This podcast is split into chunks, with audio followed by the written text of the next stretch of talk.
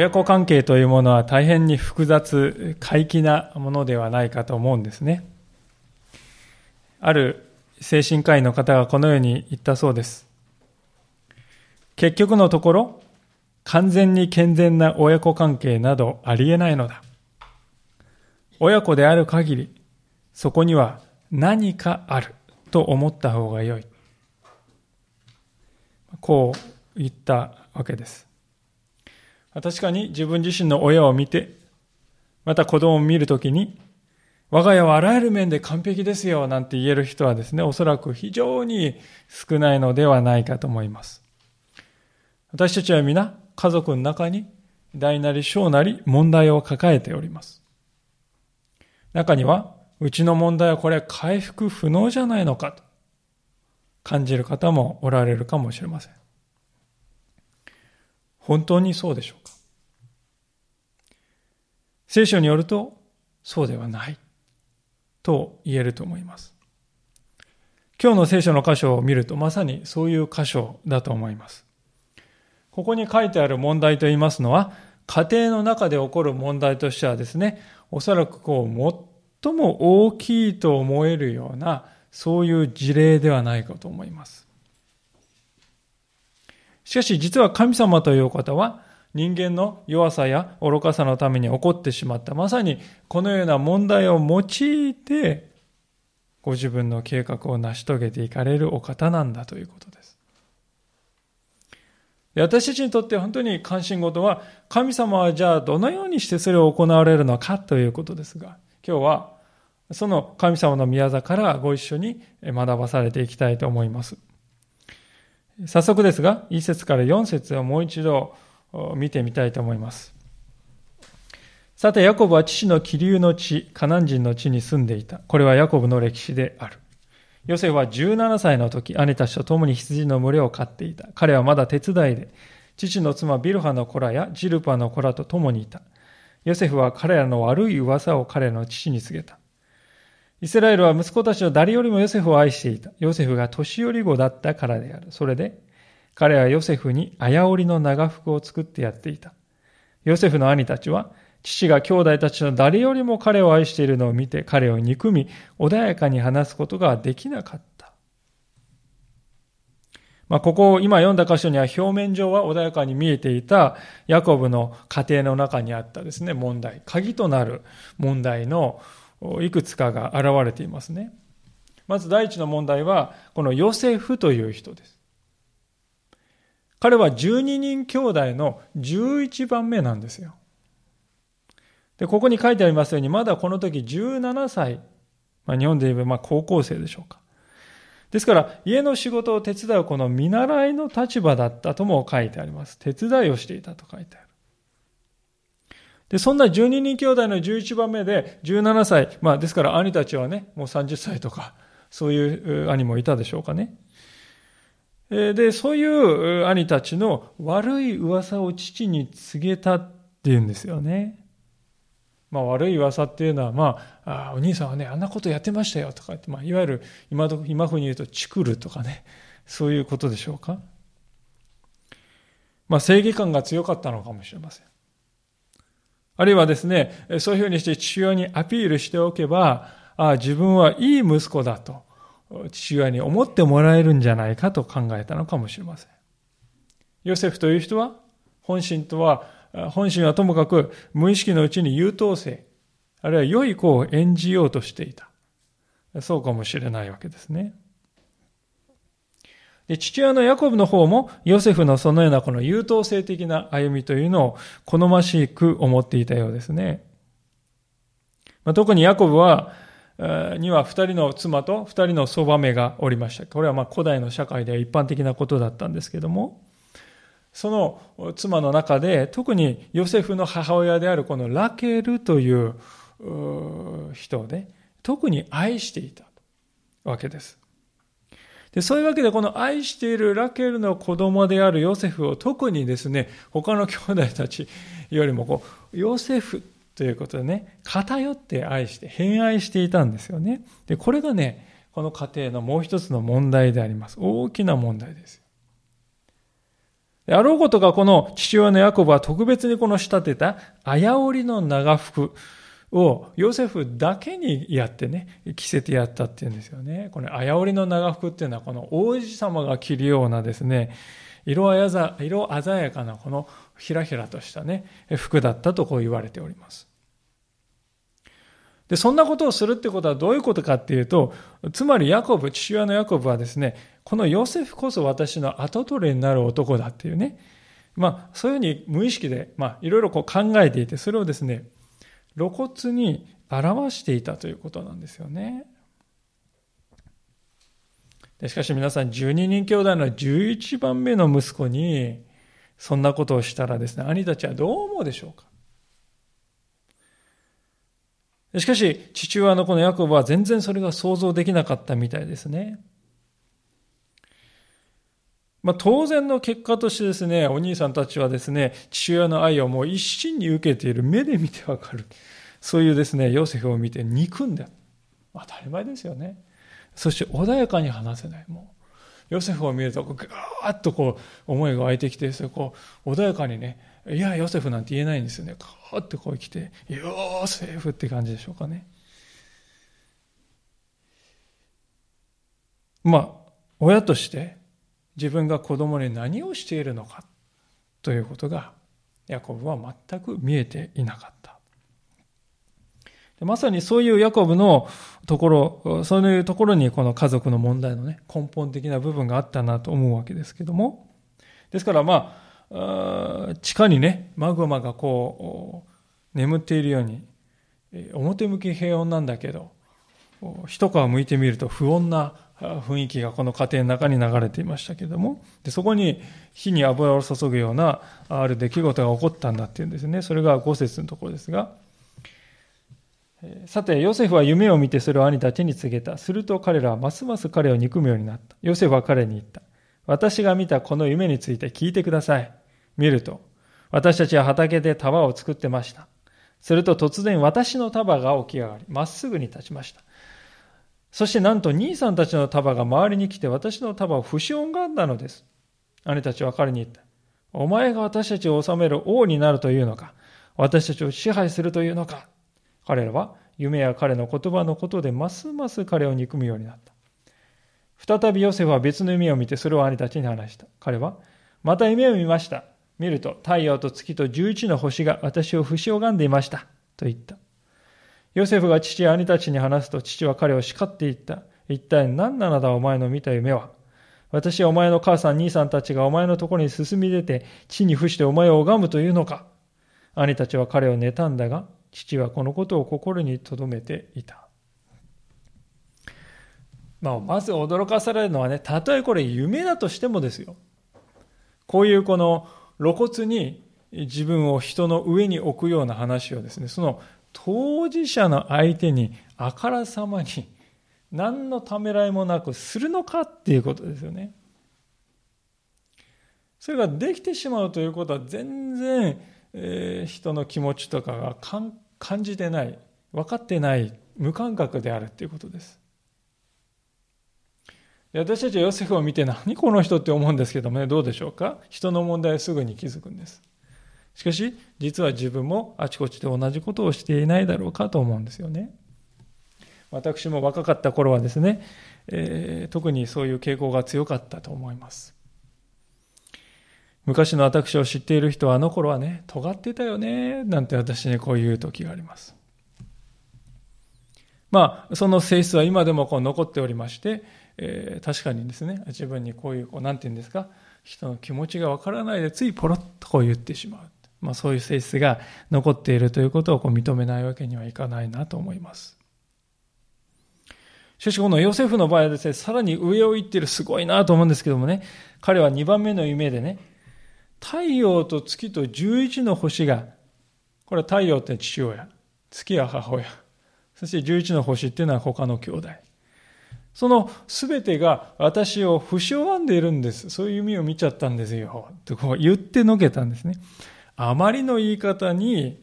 さすがにヨセフをエコひいきしてて、ヤコブでさえ見るに見かねて、何なんだその夢は。とヨセフを諌めるほどだったということですよね。まあ、このヨセフの、なんていうんですか、高顔無知というか、そういうあり方にも驚かされますけれども、しかし、本当に私たちを驚かされるのはもっと別のところにあると思います。それは、実はここでヨセフが見たこの夢は、後になってその通りに実現したということです。7節では兄さんたちが束の周りに来て私の束を不し拝んだのですという夢をね、ヨセフは言いましたけれども。これは後に、で、カナンが大飢饉に陥った時、エジプトに穀物を買いに行った兄弟たちが、その時にはエジプト第二の権力者になっているヨセフに対して、もちろん相手がヨセフだとは知らずに、兄弟たちはヨセフの前にひれ伏すということが起こるんですよね。で、第二の夢も同じようにですね、実現していくんですよ。でもちろんね、ここにいる誰一人としてそんなこと知らないんですよ。関わってる誰一人知らないんだけれども、実はここでは真実が語られていたということですね。なんと不思議なことでしょうか。でも神様が本当にこの世を支配しておられるお方であるのならば、このようなことも起こるのではないかと思います。まあ、実際聖書を見ていくと、神様はこの夢というものを用いて、えご自分の考えをお語りになる、そういう事例がですね、とてもたくさんありますね。例えば、民数記の12章の6節というところには、このように書かれております。主は言われた。聞け、私の言葉を。もしあなた方の中に預言者がいるなら、主である私は、幻の中でその人に私自身を知らせ、夢の中でその人と語る神様が預言者という方、預言者という存在をですね、えー、いるのならば、その人にどうやって語るかっていうと、幻の中で語り、また夢の中で語るっていうふうに言っているわけですよね。で特にこの家庭っていうのは、このヤコブの家庭ってね、夢と非常に深いつながりがある家庭ですね。お父さんのヤコブは生涯で何回かですね、この生ける神様を非常にこう近くですね、感じる体験をしたわけですけども、そのいずれもはこの夢を通してであったことが今まで見てきた中で書いてあります。ですから、息子たちはですね、お父さんがですね、語るのを聞いてたと思うんです。わしはな、こういう経験を、神様と出会う経験をしたんだって。小さい時から聞いていたと思うんですね。ですから、このヨセフが夢を語った時に、いや、これはもしや本当のことを言っているのかもしれないと、まあ一瞬でも考えてもよかったと思うんです。実際、父親のヤコブの方は、この11節の最後にあるように、このことを心に留めていたと書いてますから。もしかしたらこれは本当のことかもしれないと考えた。しかし兄たちはもちろんそれをかたくなに拒んだのですね。すでに彼らの中には憎しみと妬みがこう溢れていて、神様は語っているのかもしれないぞ。そういうふうに考える謙虚さというものを失わせていたのです。たとえ父親からいかにエコひいきされている弟が語った言葉だとしても、もし神という方は認めて、いつも神様に聞こうという、そういう思いが少しでもあったなら、真実を見抜くことができたかもしれません。しかし兄たちはその道を選ぶことを断固として拒みました。ですから、この問題は、ヨセフだけが問題、そうではなくて、兄たち自身のこの信仰の問題でもあったと思うわけですね。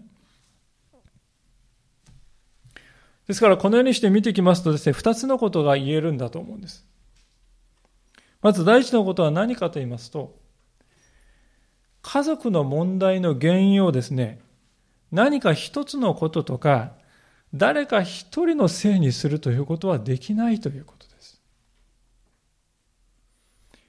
問題は非常に複雑に絡み合って、当事者が一人一人それぞれに罪を抱えているということです。親であるヤコブには偏って兄弟を愛す、子供を愛するというこの偏愛という問題がありました。ヨセフはヨセフで人の気持ちも分からずに高慢に物事を言ってしまうという高慢がありました。兄たちは妬みや憎しみというですね、非常に大きな問題を抱えていました。それぞれが問題を抱えているんですよ。で、それら全てはどこから来たかというとね、神様の前で私はどうあるべきかなという、そういう見方が人生の中に全全く欠けていたので起こったということですね。私たちの家庭の中で起こる問題というのも基本的にはこれと同じだと思います。人間の罪の性質というのは私にはそれほどないけどあの人には大量にある。そんなことはありえないですね。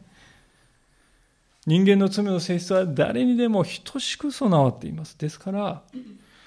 誰か一人が問題であるということはありえないということです。関わる全ての人が神様の前で等しくですね、弱いところや負い目を負っているということです。そうなんだ。私たちは神様の前にそのように謙遜にされないといけないということですよね。あちらが悪い。あの人がいなければ、あれが問題なんだ。あれさえなければ、いや、そうでは。問われているのは私なんだ。そういうふうにですね、見ていくということですね。で、しかし第二の事柄は、最も心を止めなくてはいけないことだと思うんですけどもね。このように多くの弱さや罪が渦巻く家庭の一人一人に対して、神様はご自分の計画を夢という思いかけない形ですでに表してくださっていたんだということです。家族の中で誰一人そんなことを本気に受け取っている人はいません。でも神様は後で本当にこの夢を実現させて、そしてこの壊れた家族を完全な和解に導いてくださるのです。今この段階だけ見ればね、皆さん。今日の箇所だけ見ればですよ。どこにそんな兆しがあるんですか？問題が悪くなる一方じゃないですか。問題がもう起こったばかりでもうこのままどんどんどんどん状況悪くなって最悪になっていくだけでしょうって思うんです。兄弟の憎しみは日増しにどんどん増し加わってね、ヤコブはどんどん無神経になっていきましたよね。あ、ごめんなさい、ヨセフは無神経になりましたね。まあ、そういう状況にもかかわらず皆さん、神様の回復の御業というのは、着々と始まっているんだということですね。それが今日の後半の部分に見られるように思うんであります。12節から14節のところをお読みいたしますが、その後兄たちは、シェケメで父の羊の群れを世話するために出かけていった。イスラエルはヨセフに言った。お前の兄さんたちはシェケムで群れの世話をしている。さあ、兄さんたちのところに使いに行ってもらいたい。ヨセフは答えた。はい、参ります。父は答えた。さあ行って、兄さんたちが無事かどうか、羊の群れが無事かどうか見て、その様子を私に知らせておくれ。こうして彼をヘブロンの谷から使いに送った。それで彼はシェケムにやってきた。話としては別になんてことのない話なんです。80キロ先ぐらいにね、羊の群れを牧するために出かけていったお兄さんたちの無事かどうか安否確認をね弟に頼んだっていう内容ですから、まあ、なんで兄たちが全員行ってるのに ヨセフは一人働かないで残っているのかね、まあ、もしかしたら優遇されてたのかもしれませんね。でヨセフは頼まれて優等生らしくて「はい参ります」って二つ返事でね出かけるんです。まあ普通に見るべきところないことように思うんですけども、二つの点でここには大きな危険がありました。まず第一は、シェケムという場所の問題であります。以前ご一緒に学んだ34章にも書いてありましたが、このシェケムというところはこの家庭にとってもう本当にこう、曰く付きの場所なんです。なぜかというと、ヤコブの二人の息子のシメオンとレビという人が、妹が乱暴されたということの復讐としてこの町に襲いかかって滅ぼしたという、そういう、滅ぼそうとしたという、そういう町ですよね。当然ながらそんなことをすれば、このヤコブの一家はシェケブの人々から激しく憎しみを受けることになるんですね。でそういうですね、非常にこう、危ない町の近くに17歳の少年をですね、一人で送り出したということです。これは非常に危険だと思いますね。で、もう一つの危険は、父親のヤコブが兄たちがこのヨセフに対してどれだけ憎み妬んでいたかというその感情に全く気づいていないというこの危険ですね。自分のしたことがきっかけとなって、兄息子たちはどれだけヨセフを憎み、妬んでいたのか、その根がどれだけ深いのかということにね、父親は全然無頓着でした。まあ、子が子や子なら、親も親だな、というところでしょうか。でも考えてみるとね、皆さん、ヤコブ自身ね、自分の親から偏った愛でね、苦しんできた人だったんじゃないかと思うんですね。ヤコブの父親のイサクという人は、ヤコブではなくて兄のエサウの方を愛していて、で母親のリベカの方は自分を愛しているという。ま、それぞれ父親はですね、兄を愛し、母親は弟を愛するという偏った愛でね、それがこうヤコブとしては家庭だったんですよね。生きてきた、育ってきた家庭なんですね。でそういう中で来て、生きてきて、そういう苦労を味わっているのに、自分もまた同じことを子供にしてるんですよ。偏って愛する。それは問題だと気づいていないということですね。だから罪というものはこのように親から親、子から子へとですね、えー、代々連鎖していく性質があるんだということをね、思わずにはいられないわけです。まあそんな親子の姿があるんですね。ですから、ヨセフはここでですね、外側にもこうシェケムという町は危険ですよね。しかも、兄たちとの憎しみというこの内側も危険。そういう状況にどんどん近づいていきましたが、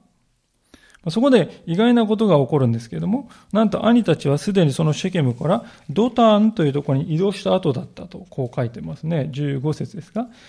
彼が脳をさまよっていると一人の人が彼を見かけた。その人は何を探しているのですか？と尋ねた。ヨセフは言った。兄たちを探しています。どこで群れの世話をしているかどうか教えてください。するとその人は言った。ここからはもう行ってしまいました。あの、私はあの人たちが、さあ、ドタンの方に行こうと言っているのを聞きました。そこでヨセフは兄たちの後を追っていき、ドタンで彼らを見つけた。すでに80キロ、まあ、旅してきたんですよね。80キロって言ったら多分2日3日かかる距離ですが、しかもさらにそこから30キロも行かないといけないと。無事にこの任務を果たせば、父も褒めてくれるんじゃないかな。まあ、迷っちゃったけど、こんな長い旅を一人でしてきたんだから、お兄さんたちもね、ねぎらってくれるんじゃないかな、なんてこう、ヨセフはね、思ってたと思うんですが、しかし、そんな期待は予想もしなかった形で裏切られることになるわけですね。18節ですが、兄たちは遠くにヨセフを見て、彼が近くに来る前に彼を殺そうと企んだ。彼は互いに話し合った。見ろ。あの夢見る者がやってきた。さあ、今こそあいつを殺し、どこかの穴の一つにでも投げ込んでしまおう。そうして、凶暴な獣が食い殺したと言おう。あいつの夢がどうなるか見ようではないか。しかしルベンはこれを聞き、彼の手から彼を救い出そうとして、あの子を撃ち殺すのはやめようと言った。またルベンは言った。弟の血を流してはいけない。弟を荒野のこの穴に投げ込みなさい。手を下してはいけない。これは、ヨセフを彼の手から救い出し、父のもとに返すためであった。ヨセフが彼、兄たちのところに来たとき、彼らはヨセフの長服、彼が着ていた綾織の長服を剥ぎ取り、彼を捕らえて穴の中に投げ込んだ。その穴は空で中には水がなかった。まあ、兄にとってはね、またとない絶好の機会であります。父親の目は届かないですよ、どう考えても。助けてって叫んでも誰も助けも来ませんね。誰も見てる人もいない。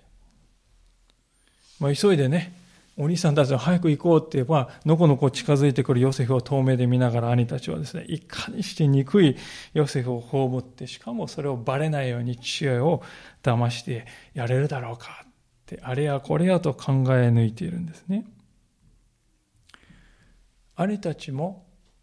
憎しみや妬みという心の中にある悪に正面から向き合ってはいない。むしろ復讐の原動力として、大切なこのペットのようにね、妬みと怒りをこう飼ってるんですよね。あの、カインがそうであったように、兄兄息子たちが寄ってたかって血を分けた弟を殺して証拠隠滅を図ろうとするという、そんな状況ですね。家庭内の問題として、これ以上大きな問題があるだろうか。最悪の結末が、現実のものとして近づいてきた。そんな瞬間だったと思うんですね。でしかしそこで長男のルベンが弟たちをですね、止めようとしたかに見えるんですね。殺しちゃいけない。さすが長男だな、なんてこう思いたいところでも、ですけれども、まあ、ことはそう単純ではないんですね。実は、ルベンがこのことをしたのは、父親に対して汚名返上をしないといけない個人的な事情があったからなんです。前回見ましたけれども、このルベンという人はですね、父親のそばめと一緒に寝たって書いてあるんですよ。これは父親の権威に真っ向から挑戦する行為だったんですね、古代は。で、父親から信頼されなくなってしまったんです、ルベンは。焦ったルベンはですね、父親のここでお気に入りのヨセフを無事に返してやれば父親の信頼を取り戻せるだろうとこう考えたのです。ですから彼はヨセフのことをね心配してヨセフを愛して第一に考えたというよりは自分の失地を回復するということを考えていました。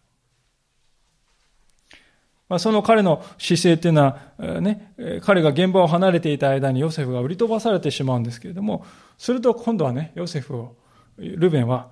証拠隠滅を何とかしてやろうとする弟たちと一緒に行動して従ってしまってますね。本当にヨセフの身を案じていたのなら他に救う手段っていうのはいくらでもあったと思うんですけども、ルベンはこの計画はもうダメになったと分かったら今度は自分の身を守ろうとしてコロッとこう変わっていくんですね。で長男がこういうわけでありますので他の兄弟たちは押して知るべしということです。25節ですがから30節ですがそれから彼らは座って食事をして彼らが目を上げてみるとそこにイシュマエル人の大将がギルアデからやってきていた。彼らはラクダに樹高と入港ともつ薬を背負わせてエジプトへ下っていくところであった。すると、ユダが兄弟たちに言った。弟を殺し、その血を隠しても何の男になるだろう。さあ、ヨセフをイシュマエル人に売ろう。我々が手をかけてはいけない。あいつは我々の弟。我々の肉親なのだから。兄弟たちは彼の言うことを聞き入れた。その時、ミディアン人の商人たちが通りかかった。そこで、それで、兄弟たちはヨセフを穴から引き上げ、銀20枚でヨセフをイシュマエル人に売った。イシュマエル人はヨセフをエジプトへ連れて行った。さて、ルベンが穴のところに帰ってくると、なんとヨセフは穴の中にいなかった。ルベンは自分の衣を引き裂き、兄弟のたちのところに戻ってきていった。あの子がいない。ああ、私は、私はどこへ行けばいいのか。まあ、イスラエルの全土にこういう穴がありまして、えー、深いものにはなんと6メートルもあるんだそうです、深さがね。この街道の天井ぐらいの深さでしょうか。中にはこの迷宮のようになっている穴もあるそうで、一度落ちたらもう生えがある、自力で生えがあるのはまず不可能と。当然薄暗くてね、水も食べ物もない。そんなところに、このまま私は置き去りにされるんじゃないだろうかって、どれだけヨセフは怖かったかと思います。ところが、兄たちは穴の底からですね、助けてくださいって叫び声を上げている弟をよそに、まず座って飯でも食おう。お腹を満たすんですよね。一体まあ人はどん、どうしたらこれだけ人の痛みに対して無感覚になれるのだろうかと思います。ヨセフも兄たちの感情に無感覚でありました。しかし兄息子たちもヨセフの感情に対して無感覚。しかも驚くほど無感覚であります。驚くほかないわけですけれども、しかし、このように憐れみを持たず同時もしない姿っていうのはどういうことかっていうと、まあ、裏を返すと、食事が終わり次第ことを行おうともう腹に決めていたっていうことですよね。ですから、ヨセフの命運っていうのはもう風前の灯火であった。しかし、実はこの時こそ、神様が全てをその摂理によって導かれた、その瞬間だったのです。兄たちが腰を下ろし食事をしたまさにその短い間にイシュマエル人の大将、商人たちがその現場を通り過ぎていった、通りかかった。それを見てすぐにユダが新しい選択肢を考えたんですね。ヨセフを奴隷として売ればいいんじゃないか。そうすれば少なくとも兄弟殺しという在籍感は感じないで済むじゃないか。まあそう考えて。まあ、しかしこれはですね、確実に、今ね、殺せば確実に死ぬんですけれども、奴隷に売ればですね、死なない。でもそれはほとんど確実に死ぬという、そういう状況です。ですから、確実な死か、ほとんど確実にな死か、その二つの中から、ほとんど確実な死の方を選んだに過ぎないということですね。奴隷として売られてしまいますと、手錠やですね、足かせをこうかけられて、暑いこの中東の中は30日以上も歩かされて、エジプトに着くと、物と同じように売り買いされて、もちろん戸籍とかなんか住民登録とか記録もなく、忘れ去られていく運命であります。ですから兄たちはこれでもう二度とヨセフの顔を見ることはあるまいと思っていたでしょう。で、殺さずにですね、一番在籍感の少ない方法でそれをあいつ始末できてよかったと思っていたかもしれません。しかし聖書は、この一連の出来事が神様の摂理の中にあったということを明らかにしております。と言いますのは、もしヨセフがシェケムでさまよってね、うろうろして、時間を浪費し、時間をですね、ロスしないで、ストレートにこうピュッとこう通ってしまったらですね、商人たちが通りかかった時はもうヨセフは殺されてしまっていたと思いますよね。またですね、えー、シェケムで迷っている時にですね、あんた方の、ああんたのお兄さんはドタンに行ったよと教えてくれた人とね、もうちょっと遅く出会っていたらですね、商人たちは通り過ぎていたと思いますよ。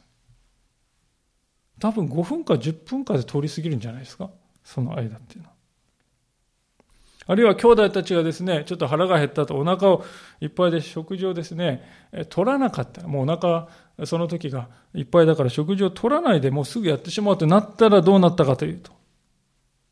商人が来る前にヨセフが死んでいたかもしれません。そもそも場所がドタンというこの場所でなかったら商人は通らないんですよね。ちょうどここはあの貿易のルートにあのなってましたからカナンからエジプトに物が運ばれるちょうどその道沿いにドタンっていうのがあるんですねさらにそのイシュマエル人の商人が向かっていた先はエジプトでしたヨセフという人はこのエジプトのやがて交換になり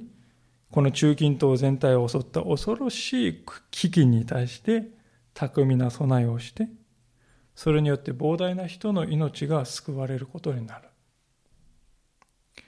もしヨセフがイシュマエル人ではない他の商人に売り飛ばされていたら、そのことも起きなかったということです。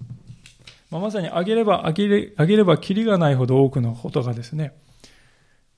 一辺の隙もなく完璧に組み上がって、初めてヨセフは生きることができ、エジプトに行くという道が開かれていったということです。皆さん今日ここに登場している人の中で誰がですね、私は神、私は歴史を支配する神の遠大な計画の中でなくてはならない一員として用いられているんですよ。なんて考えてやってる人、一人でもいるでしょうか？一人もいないと思います。それは確かです。神なき世界でしょ皆さん。ここは。ここの今日の箇所っていうのは。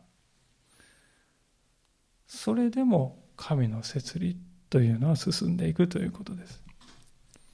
当事者の誰もがですね、いや、私は自分で意思で生きてるんだ。自分でやりたいことやってるんですよ。誰にも束縛されてない。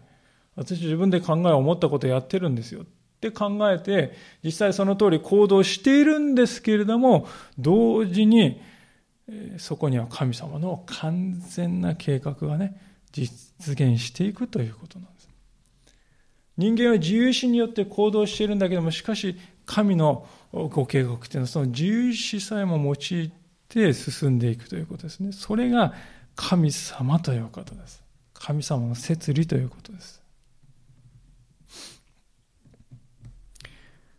まあ、兄たちはですね、自分が神様のね、計画の大事な計画の一部を担ったなんて、そんな感覚はね、全く夢にも思わず、あの憎くて目障りな男をやっと始末できたわいと考えて家路に着きました。そして何をしたか。31節ですね。彼らヨセフの長服を取り、親毛をほふって長服をその血に浸した。そしてその綾織の長服を地のところに送り届けていった。これを見つけました。あなたのこの長服かどうかお調べください。父はそれを調べていった。我が子の長服だ。悪い獣が食い殺したのだ。ヨセフは確かに噛み裂かれたのだ。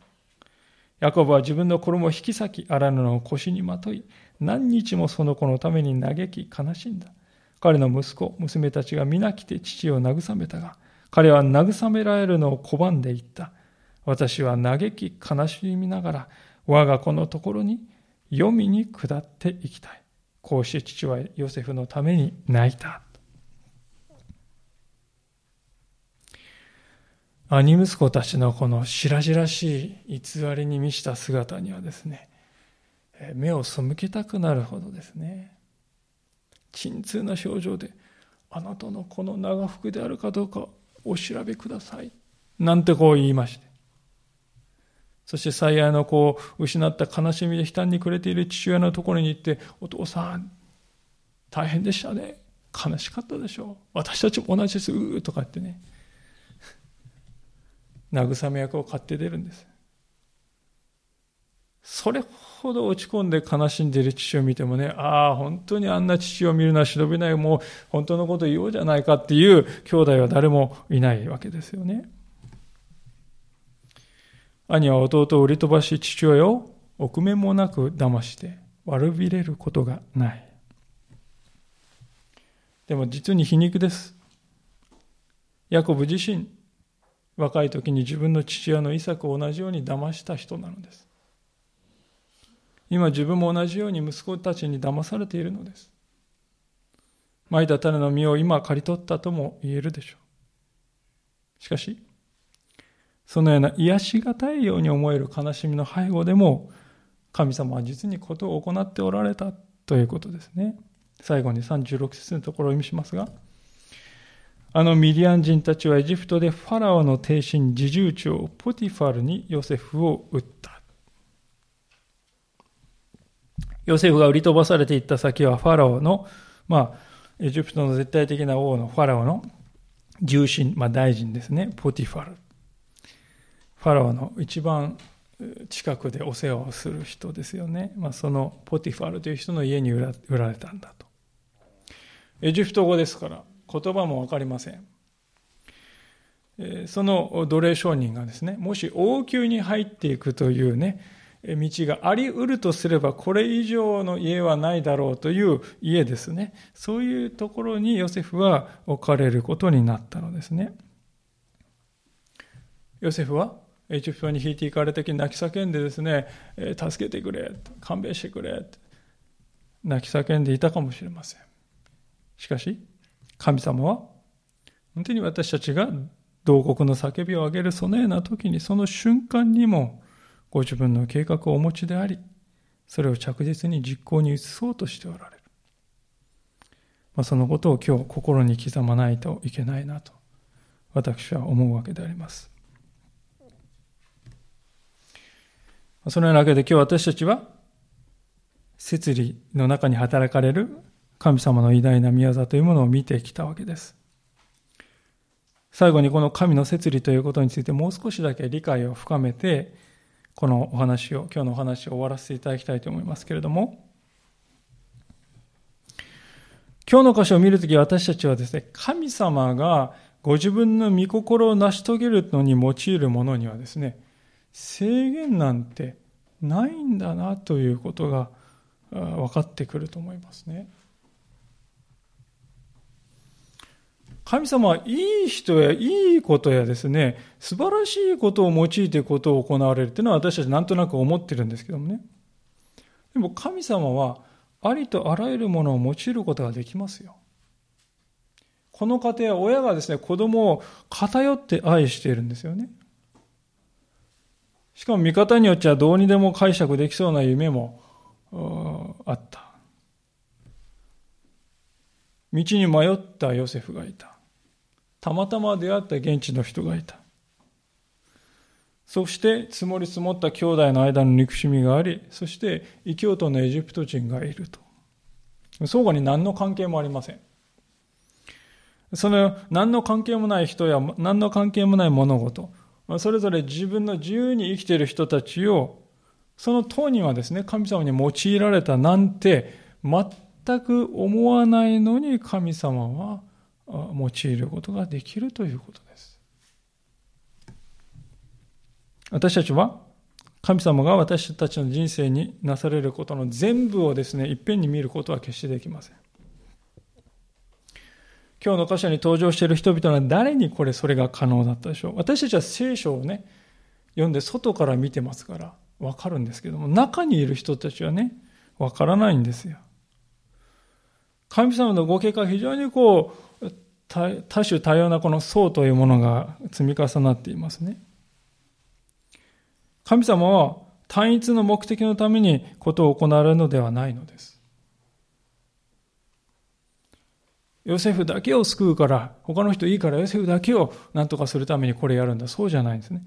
関わっているすべての人々それぞれに取り扱われるということです。